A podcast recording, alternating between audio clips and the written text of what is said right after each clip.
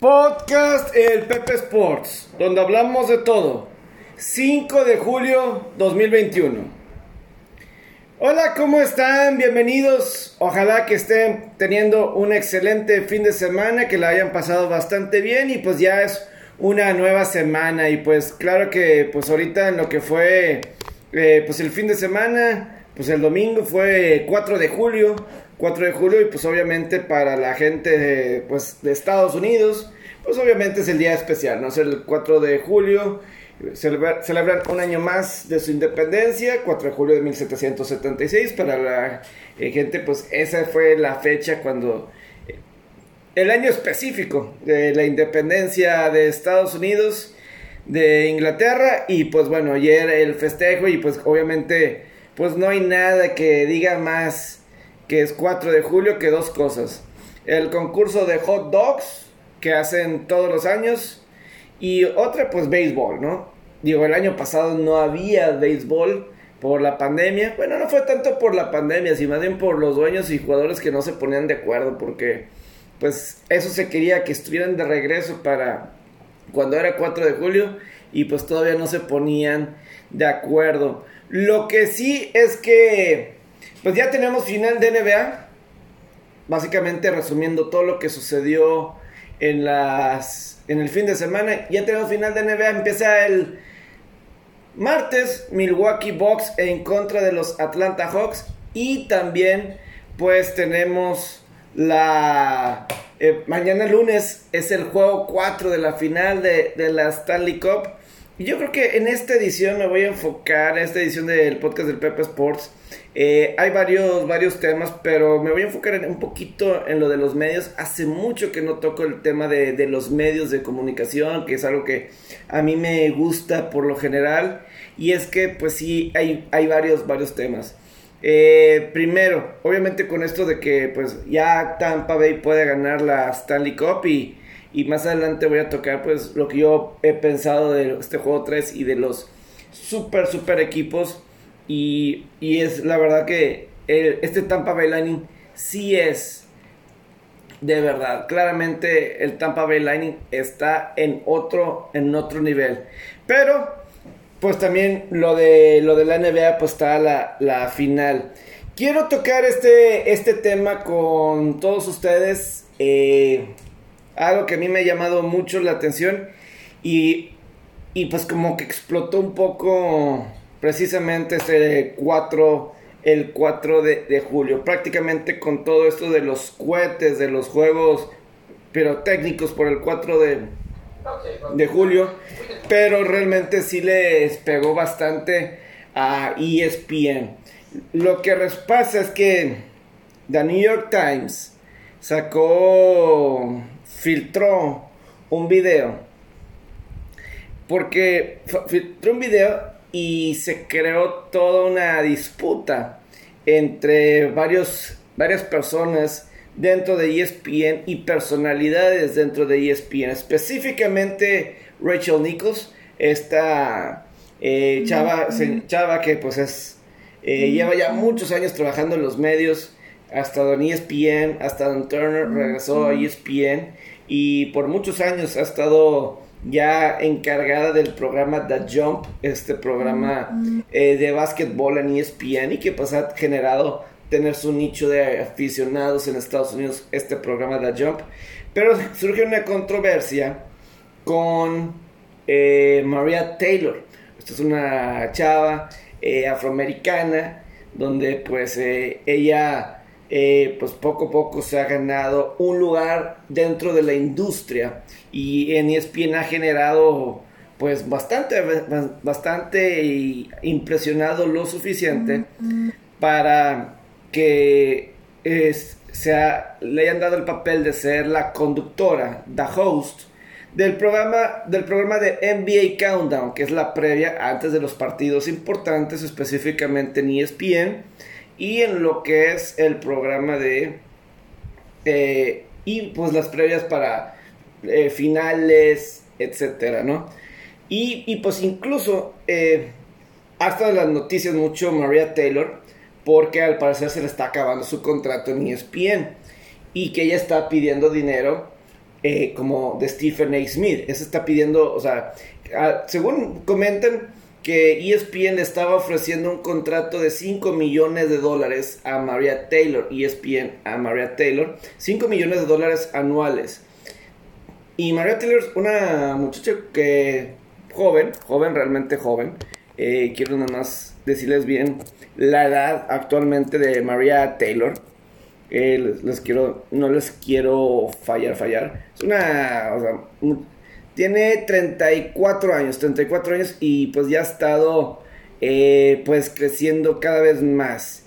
Eh, ella cubre fútbol americano colegial y pues ha ganado su lugar en el básquetbol y cuando ha habido temas importantes y pues el año pasado, ¿no? Cuando se dio todo un tema con lo de George Floyd y todas estas cuestiones raciales, pues obviamente Maria Taylor siendo afroamericana y que pues ella eh, estudió en la Universidad de Georgia y fue atleta, pues tiene muchas de estas eh, cuestiones a su eh, currículum y como que ha generado una voz importante. Pero pues como que el NBA Countdown o ESPN le ofrece este contrato que es un aumento a estar ganando 5 millones de dólares anuales. Y eso es noticia porque como que en ESPN ha bajado o más ha habido varias personalidades en este último, en los últimos meses que pues han dejado la compañía de ESPN. Incluso ha habido varios reporteros eh, y muy conocidos, muy conocidos, voy a, voy a decir Kenny Mayne. Kenny Mayne fue alguien que le estaban pidiendo que bajara su sueldo, no lo hizo, entonces pues ya, eh, ya terminó su estancia en ESPN después de casi 30 años estando ahí en ESPN, como 25 años aproximadamente, y con grandes, eh, de las personalidades más divertidas y, y es más, eh, este persona Kenny Mayne, pues él era eh, quarterback en la Universidad de Las Vegas, entonces misma alma mater que Randall Cunningham. Entonces, pues hay algo curioso, ¿no? Pero pues Kenny Mayne llega a ESPN y pues, bueno, y hasta Y luego también este reportero, la fuente principal de ESPN de las artes marciales mixtas, Ariel, eh, Ariel, déjame digo, exactamente, el nombre así de Ariel, eh, el reportero eh, Ariel Elwani, Ariel Elwani también estaba negociando su contrato y efectivamente, pues no le querían rebajar el sueldo, no lo aceptó. Y pues bueno, pues ya. Aquí a María Taylor, pues como que le estaban subiendo o le querían subir su sueldo a cerca de 5 millones de dólares anuales.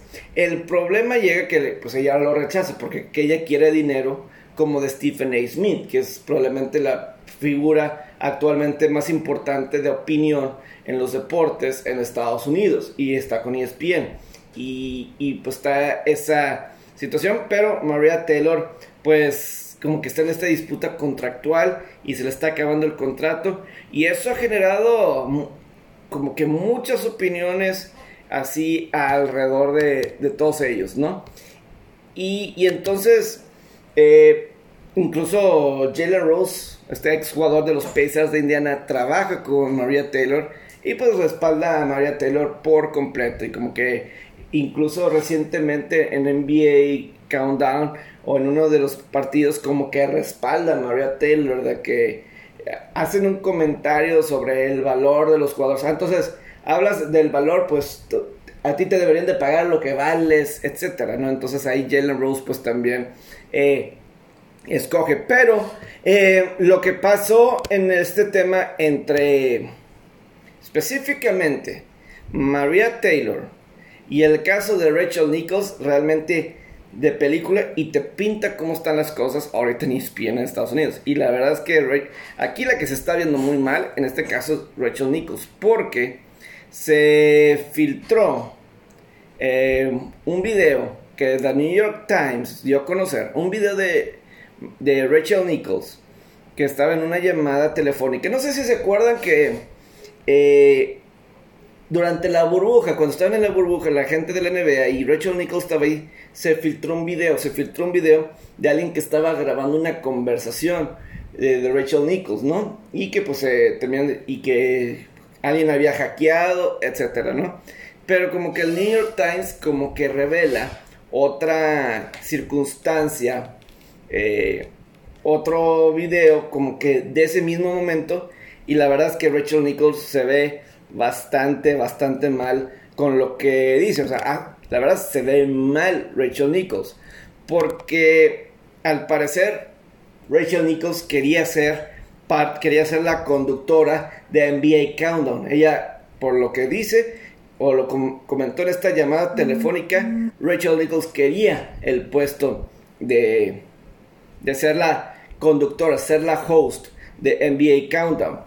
Y, esto fue lo que dice en la, en la conversación. Dice, I wish Maria Taylor all the success in the world. She covers football, she covers basketball. Esto es en julio de 2020, ¿ok? Cuando está la burbuja. Repito en inglés y ahorita voy a hacer la traducción. I wish Maria Taylor all the success in the world. She covers football, she covers basketball. If you need to give her if you, if you need to give her more things to do because you are feeling pressure about your crappy long time record on diversity, aquí está hablando de ESPN, which by the way I know personally from the female side of it, like go for it, just find it somewhere else. You're not going to find it from me or taking my thing away. ¿Ok? Básicamente dice, yo le deseo a Maria Taylor todo el éxito del mundo. Ella cubre fútbol americano, ella cubre básquetbol y que si le necesitas darle más cosas a ella, más asignaciones a ella, y porque sientes presión por, por la falta de diversidad por mucho tiempo, es decir, aquí está hablando de ESPN, que ESPN no le ha dado, o sea, la falta de diversidad en los trabajos, en los puestos, dice que claramente por ESPN y ESPN, por esa presión, le das ella, eh, y dice, yo, lo, yo sé eso, por la cuestión de la mujer, yo entiendo eso, ve por ello, pero encuéntralo en otra parte porque no quiero que me quiten eso. Y entonces, pues como que le llega eso a Maria Taylor. Y los últimos reportes es de que como que Maria Taylor, eh, como que no quería, como que se enteró de la grabación y como que Maria Taylor... Ah, y por cierto, como que recientemente Rachel Nichols como que, pues, voy a decir, desde el año pasado en la burbuja o a lo mejor antes, ella era como que la reportera para el juego, los juegos importantes de la NBA en ESPN. Ella era la reportera número uno. Antes pertenecía a Doris Burke, pero como que ahora Doris Burke está como analista en los juegos.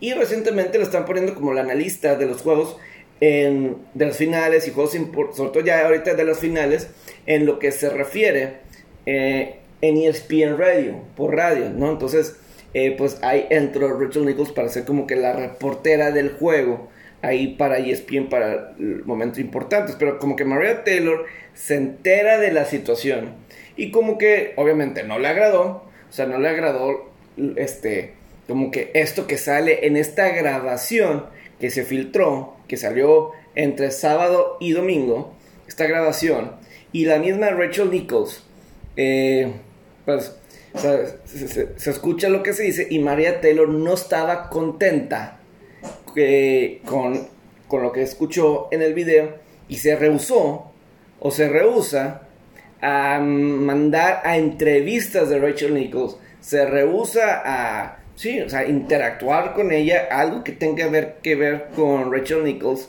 eh, en transmisión. Ella se niega a hacer eso por, esta situación.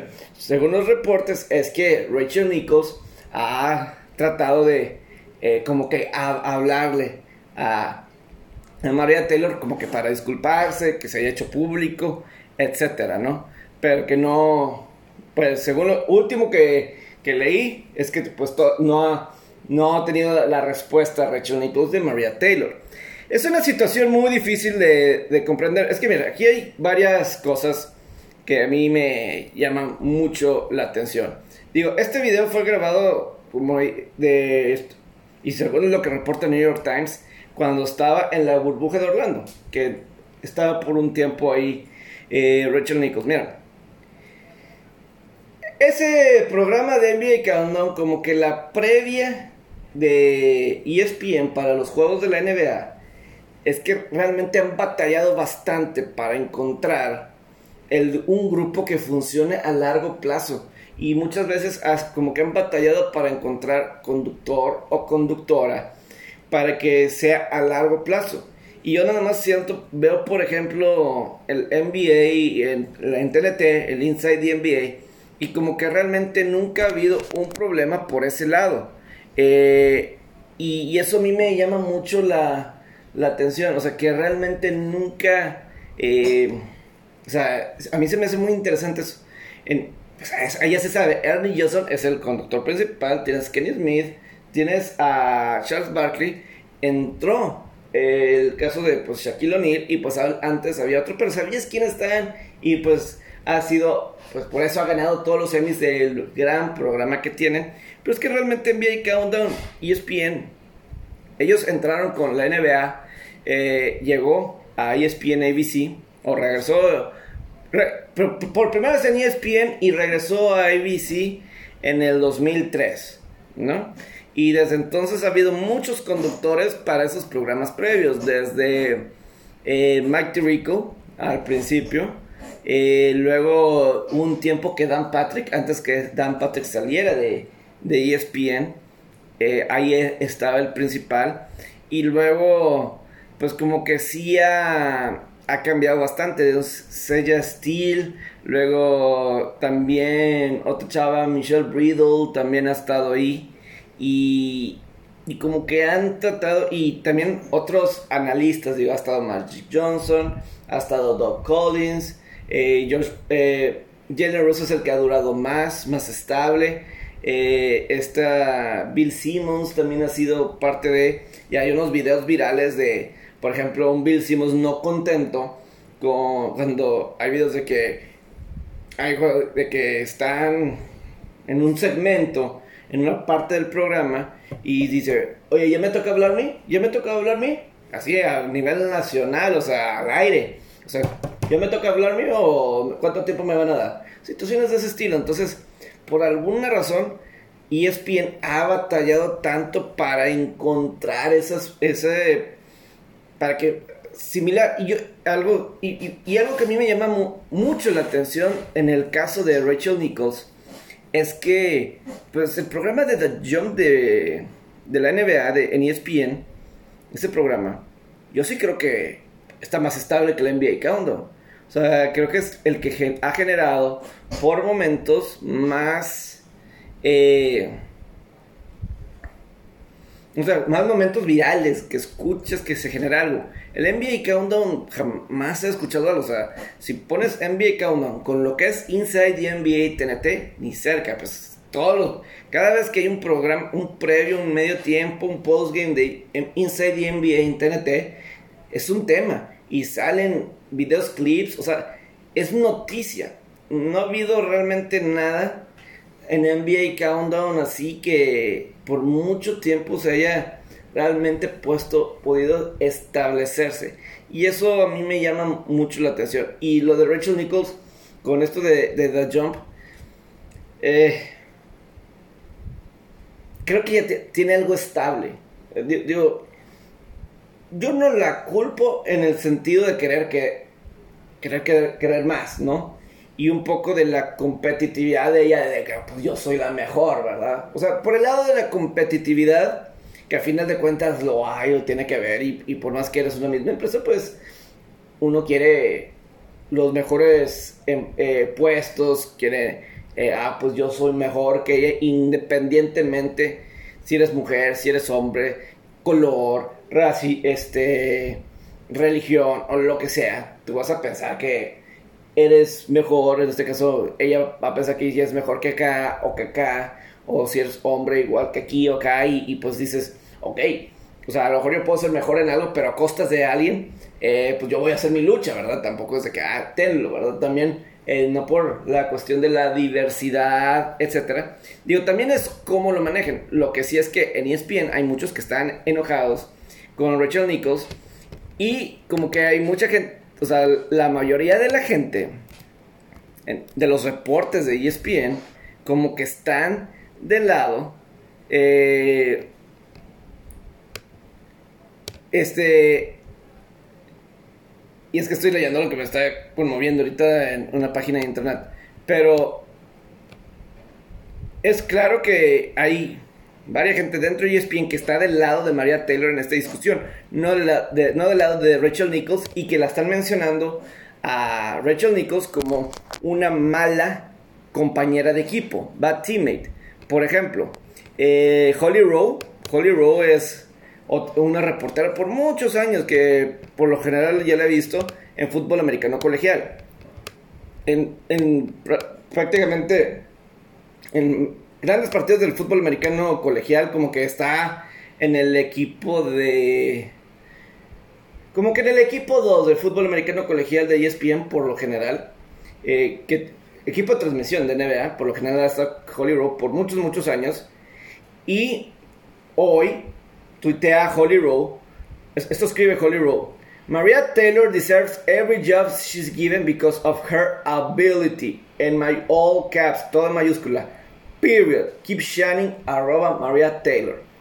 O sea, hay más claro ni nada. Holly Rossi, reportera de ESPN, que repito, yo la, la he conocido, o bueno, no conocido, pero la he visto trabajar en muchos partidos de fútbol americano colegial. Y eso es lo que ella escribió en su cuenta de Twitter Holly Rossi, búsquela. Y, y dice, Maria Taylor deserves every job she's given because of her ability. Maria Taylor se merece cada, cada trabajo que se le ha dado por su habilidad. Maria Taylor se merece cada trabajo que se le ha dado por su habilidad. Punto. Sigue brillando. Arroba Maria Taylor. Interesante, ¿no? Aquí claramente está tomando Holly el papel sobre Maria Taylor. Obviamente la gente ni es ESPN no está nada contenta con Rachel Nichols porque si hay varias personas, eh, o sea, hasta Jalen Rose, que digo, está con Maria Taylor y Adrian Wojnarowski, que es esta persona, el, es el principal de información de toda la NBA, la fuente principal de toda la NBA que está en ESPN, pero es el número uno de todo el básquetbol para la información. Entonces como que hay reportes de que estaban amenazando con un boicot después de que salió esto por, en apoyo a Maria Taylor. Entonces sí, Rachel Nichols se... Y hay un silencio ahí bastante, o sea, Maria si al momento de la grabación yo no he visto algo de Rachel Taylor que salga a, decir Rachel eh, Nichols, así de que, disculpe, más que lo que es por su agente o por alguien de que trató de contactar a Maria Taylor.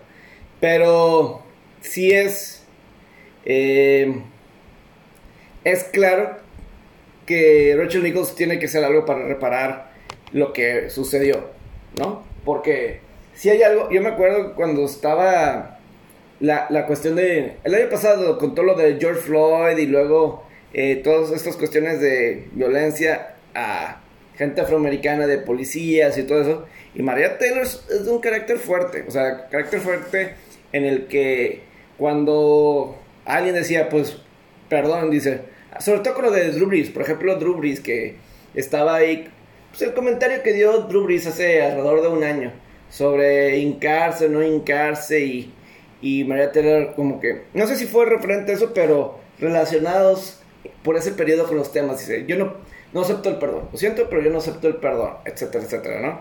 Y, y pues vamos a ver. Y obviamente la confianza que se tiene en la chava, de ser bastante, sobre todo si hablamos de que está negando el, un contrato de 5 millones de dólares anuales en ESPN. Lo que eso significa. 5 eh, millones de dólares anuales en la industria como está ahorita suena bastante bien. la verdad, suena, suena bastante, bastante bien. Y... Pero, o sea, escuchas esto y tú dices, órale, está, está fuerte, está está pesado, ¿no? Lo que, eh, lo que está, se está manejando aquí. Eh, entonces, vamos a ver qué, pasa, a ver mañana qué, resulta en todo, todo esto, pero obviamente la que no se está viendo bien es Rachel Nichols, que a mí me tocó en un Super Bowl estar ahí al lado, preguntando y pues ella está dando ahí al lado, ¿no? Y tú sí, ahí es donde dice, wow, o sea, un media day en un Super Bowl es lo mejor. O sea, estar, estar mejor de un lado a otro. Eh, los trancazos, vamos a decirlo así, es otra, es otra onda. Y, y pues bueno, es. Es. ah, es una explosión ahí muy interesante. Y, y pues bueno, vamos a ver qué, qué pasa en este tema alrededor de, de Rachel Nichols con Maria Taylor y con esto de E ESPN y sobre todo porque el juego 1 pues es en ABC, pues ABC y ESPN son hermanos, eh, compañías hermanas y vamos a ver qué, qué es, o sea, a ver qué interacción hay. Una, vamos a ver si está Maria Taylor, porque en teoría como que el contrato se le está, ya se le acabó, o a lo, mejor, en cualquier momento se le acaba. Y si no está, va a estar ahí trabajando, quién le, va, quién, quién le van a dar el papel, o, si está, eh, cómo va a ser la interacción entre Maria Taylor o Rachel Nichols. Rachel Nichols se va a disculpar al aire, o qué es la, la situación, porque eh, para que públicamente esta gente esté apoyando a Maria Taylor tú, Rachel Nichols, como que sí necesita reparar un poquito su imagen. Déjate con, con la percepción de, de la gente, lo que pueda opinar. Eh, sino, pues, al parecer es, claro que la gente está apoyando a Maria Taylor en toda esta discusión. Entonces, ella tiene que reparar con, me imagino que con su equipo, pues, principalmente con, con ESPN, ¿no? Con sus colegas y sus compañeros, a final de cuentas. Entonces está bastante fuerte, está bastante, este, y, y entonces está muy, muy cañón. Entonces, pues así ha estado... A mí me gustan mucho estos temas de, comentaristas. Ay, por cierto, y me voy a otra parte con esto de los medios de comunicación. En el hockey sobre hielo, se, puede que hoy lunes se llegue al final de una era. O si no es que el miércoles, pero ya es cuestión de tiempo. Y no me sorprendería que fuera hoy. Pero es el juego 4 de la final de la Copa Stanley. Y de hecho, pues se está acabando el tiempo de, de la... ya está llegando su fin. Está llegando su fin el tiempo del hockey sobre hielo en NBC. Y ya son, fueron del 2006 a la fecha. Es más, el canal este del NBC Sports Network. Ese, canal, pues prácticamente yo lo uso para el hockey sobre hielo. De alguna forma, el canal de NBC Sports Network era como que el canal no oficial de la NHL. Está el NHL Network, pero el canal de la NHL no oficial, pues de alguna forma era, era NBC Sports Network, porque eh, durante la temporada, y sobre todo voy a decir de la temporada normalmente el hockey sobre hielo es de octubre a abril, más postemporada mayo y junio. Y vamos a decir fácil de enero a- hasta playoff. Son juegos como tres veces a la semana, de que domingo, lunes y jueves, o como tres días a la semana. Y en playoff es todos los días, todos los días, todos los días. Eh, pero eso ya llegó a su fin porque ESPN y TNT compraron los derechos para las transmisiones de, del hockey sobre hielo eh, de, la NHL y luego le, le agregas le, agrega- le agregas que NBC Sports Network va a cerrar sus todo indica yo de los reportes que he escuchado que se va a acabar el NBC Sports Network. Lo va a cerrar NBC ya no va a existir ese canal y yo creo que parte de eso la NHL pues como que estaba ya buscando otro porque la verdad yo creo que sí era bueno para la NHL que estuviera en BC Sports Network porque otra vez era como que un si para la gente de la aficionada del hockey sobre hielo sabía que si quería algo de hockey sobre hielo ibas a NBC Sports Network. Yo creo que era lo lógico. Más que NBC más que NBC que es el canal local pero le funciona en BC Sports Network pero si no o sea ¿Dónde vas a buscar el juego? Si eras eh, aficionado al hockey sobre el... Vas a USA Network, que también de repente transmitían juegos ya en playoff cuando eran muchos. A NBC Sports Network, a CNBC, que es otro de ellos. De repente unos juegos en el Golf Channel, que también pertenece a NBC. Entonces, ¿dónde vas a encontrar los juegos? Eh, ahorita que estaba la postemporada y por las cuestiones de la pandemia y todos los reajustes, eh, de repente no sabías, no sabías, este, de repente te ponían juegos, yo sí, no sabías, y pues está padre, yo creo que para cualquier deporte o cualquier tema, ¿sabes? ¿Dónde quiero lo que a mí me interesa? Está aquí, ah, pues yo voy y busco ahí, no, le pongo y, no, y dónde está, no está, hay gente que, ah, no está, pues ya le cambio y ya no lo veo. Entonces, yo creo que eso tiene que ver. Pero, por ejemplo, el lunes es, la, desde que el hockey sobre hielo en el 2006 se fue como que a NBC o algo así, eh, pues se iban a este canal para dos juegos de la final en cable, dos veces en cable y el resto pues en a tele, abierta. Y cuando fue el, y esta vez los dos juegos que transmitió NBC Sports Network fueron el 1 y 2. Y cuando fue el juego 2, yo dije, ah, probablemente ya es la última vez que voy a buscar el NBC Sports Network. Probablemente fue la última vez que voy a buscar eso. Y sobre todo porque cuando primero llegó a ese canal, era Outdoor Life Network. Eso era, ese era el primer, porque cuando llegó a NBC en el 2006, el canal, el, la NHL, ese canal, o NBC, prácticamente la NHL regaló las transmisiones. Es decir, NBC no, no cobraba los derechos. O sea, no, no pagaba los derechos. NBC. Prácticamente tenos, porque eh, venían de la huelga del 2004, que no hubo, temporada, no hubo temporada, no hubo campeón 2003, 2004. No, fue 2004, 2005. No hubo temporada, no hubo campeón. Y entonces, pues el hockey sobre hielo estaba por los suelos, por los suelos. Y las transmisiones no valían nada. Estaba, antes estaba en, ABC y en ESPN. Y se pasa para acá y, y pues NBC tiene los... Era para tele abierta en NBC.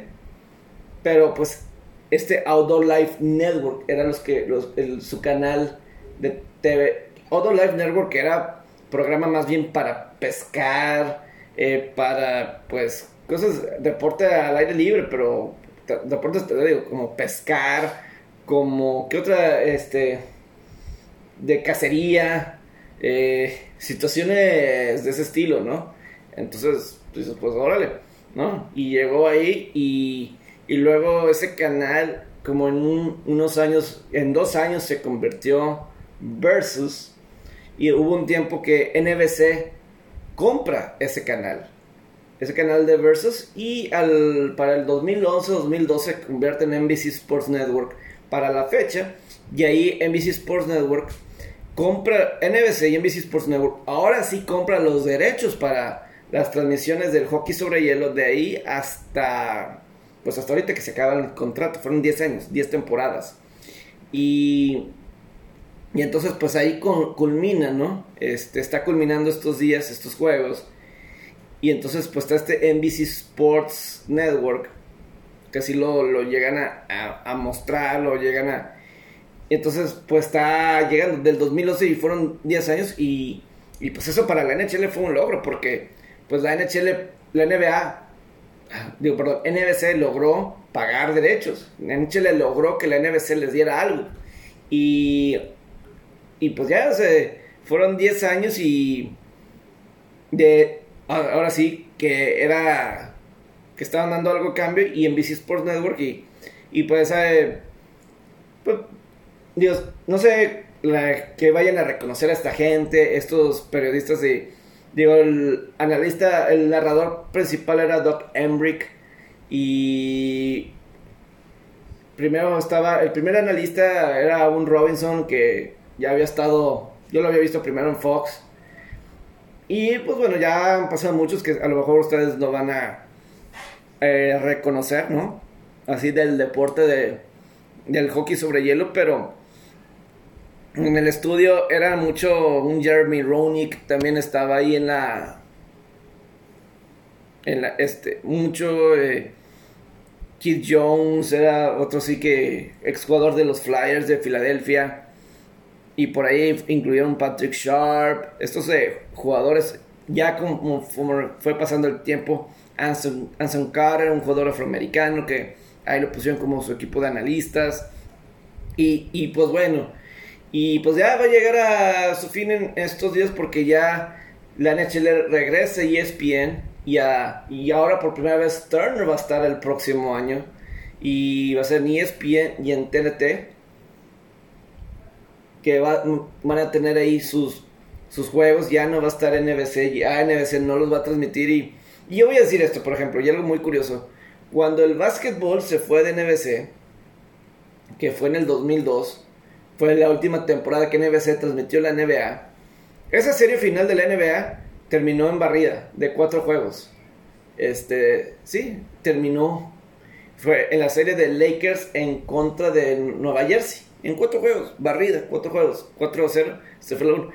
Y con un super equipo de los Lakers, ¿eh? En aquel entonces, pues era el equipo de, de Kobe Bryant y de Shaquille O'Neal, eh, Phil Jackson y compañía contra unos Nets que unos me dicen que era un buen equipo, pues sí es un buen equipo, era un buen equipo, pero no un equipo digno de una final. Esos, esos Nets de Nueva Jersey con todo Jason Kidd no era un equipo digno de, de una final, la verdad, ni este, no, no lo era, no lo era.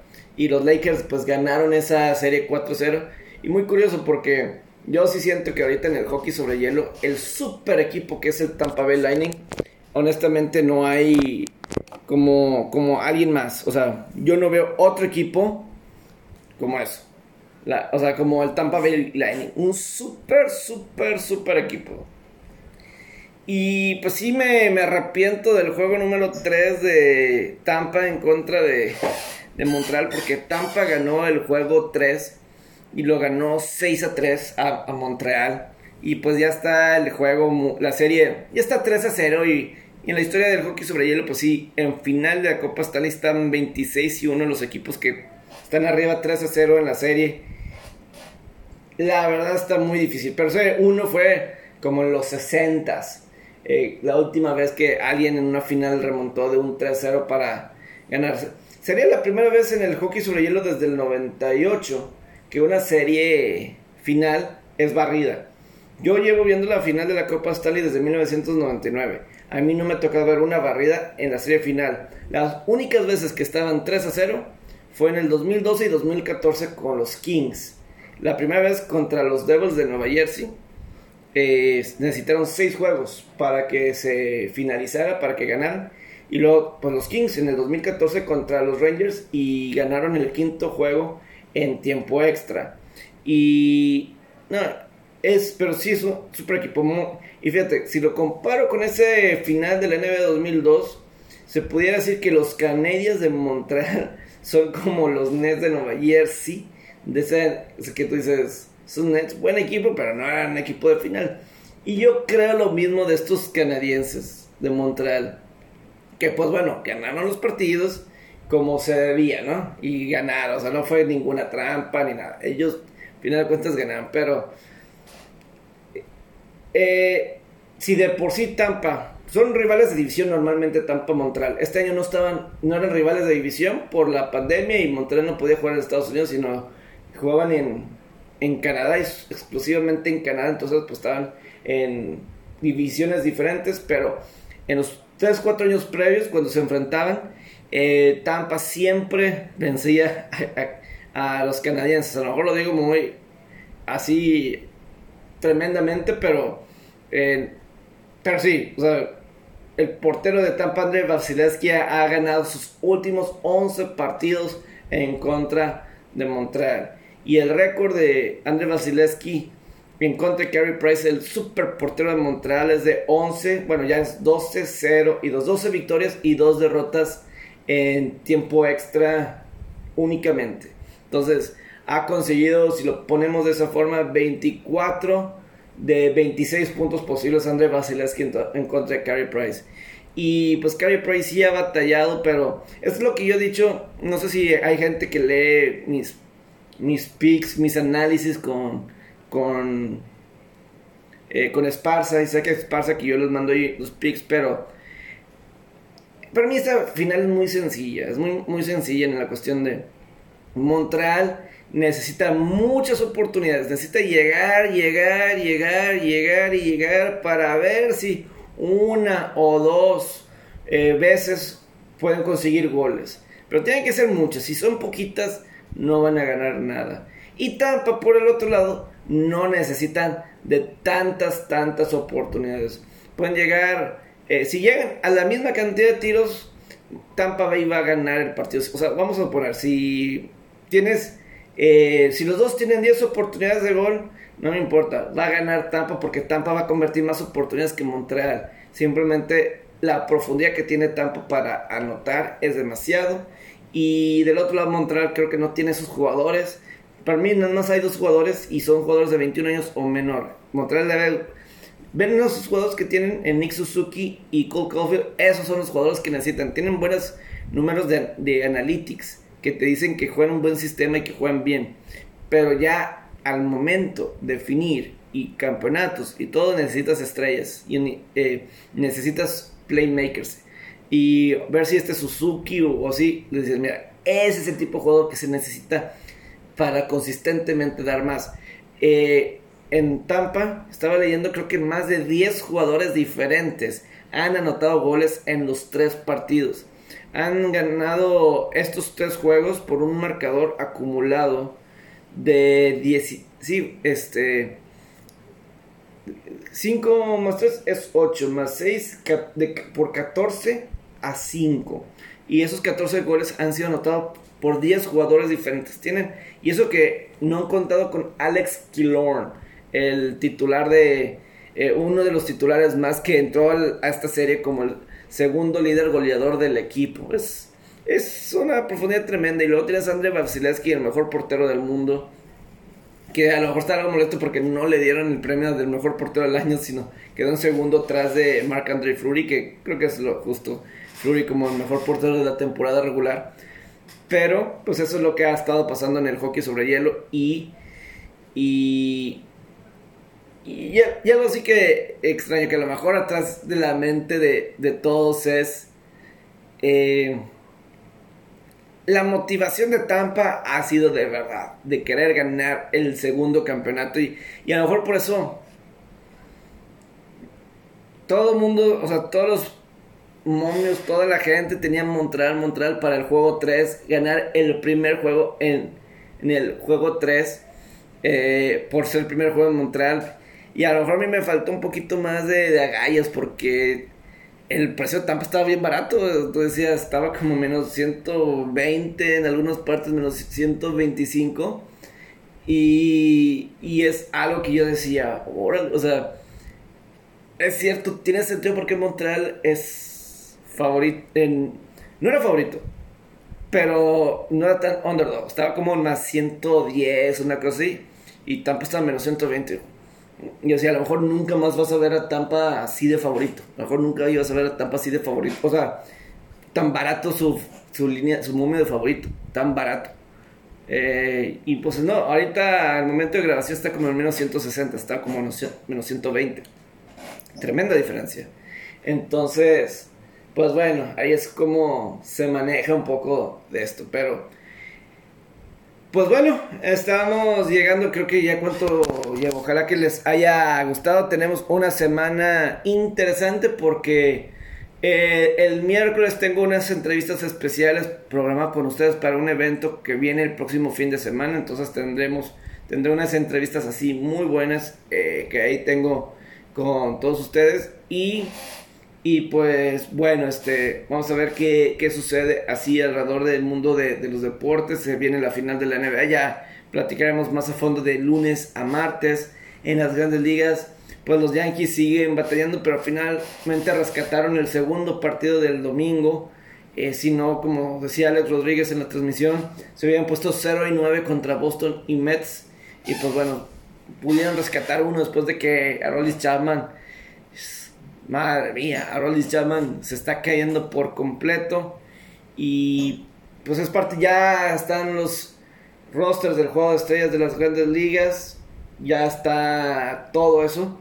Eh, nada más está que se, esta semana ya vamos a. Ya está estipulado el juego. El juego de estrellas. Ojalá que tengan una gran semana. Les mando un saludo. Y pues ya, creo que no hay nada que se me esté quedando, que me esté faltando en todos mis este comentarios así por lo general creo que creo que no. Creo que así está por el momento de la NFL está muy tranquilos como que la semana así de está en sus vacaciones. Pero bueno que tengan un excelente fin de semana. Ay por cierto Ah, ahora sí, ahora sí. antes de. No sé si vieron. el, por ahí del viernes en la noche, hay, varias cosas que se volvieron virales, así de una que Tom Holland y la y su pro, compañía, de la última película de Spider-Man se estaban besando en Los Ángeles y todo eso y se volvió bastante viral y, y me agrada que en lugares como Bar Plus Sport también salga esa combinación de deporte con la cultura pop y, y pues obviamente pues como que muchas veces a poco no les gustaría que en sus series y películas favoritas el actor y la actriz que ahí muestran como que principal o así se en la vida real anduvieran. ¿No les gustaría eso? O sea, en, las películas o series que ustedes escuchen, ¿no les gustaría que, que estuvieran al mismo, que fueran así? ¿No, les encantaría? No, ¿No les gustaría? Y este... A mí eso se me hace muy... Por ejemplo, ahorita que estoy grabando una serie que nadie vio más que yo, de Chuck a sí, claro, pues que Yvonne Strahovski y acá pues, estaría, estaría divertido, ¿no? O no sé, en Full House DJ y Steve, que estuvieran, sí, estaría, estaría divertido, ¿no? Y, y algo así con esto de, a lo mejor ya cuando tenga aquí en mi, que esté, que pueda estar Robert en la grabación, a lo mejor platico un poco de, con él de la, de la situación, pero sí, Zendaya, ¿verdad? Zendaya, y que por cierto, hay una la serie de Euforia de Zendaya, la traté de ver yo en Netflix y no me agradó. O sea, le cambié muy rápido, se me hacía muy negativo, como que mucha droga y mucha... Y dije, nada, qué flojera, qué flojera de, de serie que lidiar con, con, todo eso. A mí, a mí Spider-Man, a mí Tom Holland me cae muy bien como Spider-Man, se me hace muy divertido y como que uno se puede relacionar con ese tipo de, actor y superhéroe de Spider-Man. Pero a mí sí me, llama mucho la atención el cómo se... Sí, o sea, cómo se llevó a cabo la 1. Si se puede decir la que más local. Me encanta la, la escena. Eh, a veces me puedo meter a YouTube o busco ese Spider-Man. Quiero, este. Quiero la actriz del primer Spider-Man a la de Spider-Man Homecoming. Quiero ver la actriz. Que está Michael Keaton. Michael Keaton que era, que era el malo. Eh, de ese... Y pues... Peter Parker, Spider-Man, como que andaba con la hija de Michael Keaton en la película. Y hay una escena que a mí me encantó, que se me hizo fenomenal. El cómo eh, pues como que van a, la a una fiesta de la escuela y Michael Keaton eh, pues los lleva, ¿no? Se da él Spider-Man sabía quién era Michael Keaton, sabía que era el malo, pero Michael Keaton como que no sabía que él era Peter, Peter Parker, no sabía, como que no estaba, eh, aunque al, escuche la voz y, y como que dice, ¿será o no será? Y entonces cuando se van en el carro y, pues Michael Keaton lleva a Peter Parker, se, llamaba Adrian Thompson en la película. Digo yo Michael Keaton porque pues es, el actor, pero Michael Keaton lleva a Tom Holland a la, a la fiesta con su hija y, el, y en el momento en el que la hija le empieza a decir, pues es que Spider-Man y que no sé qué, y ella dice, pues tú nunca estás, cuando está Peter Pan, tú no estás. Cuando Peter Pan, Peter Parker, cuando está, está el hombre araña, tú no estás. Y, y, ah, y empieza a reconocer la voz y dice, ah, se da cuenta que Spider-Man. Me encanta esta escena, sí. Eh, me encanta, me encanta. Pero bueno, ahora sí ya. Ojalá que tenga un gran inicio de semana. Saludos. Y pues estamos aquí platicando. Gran día.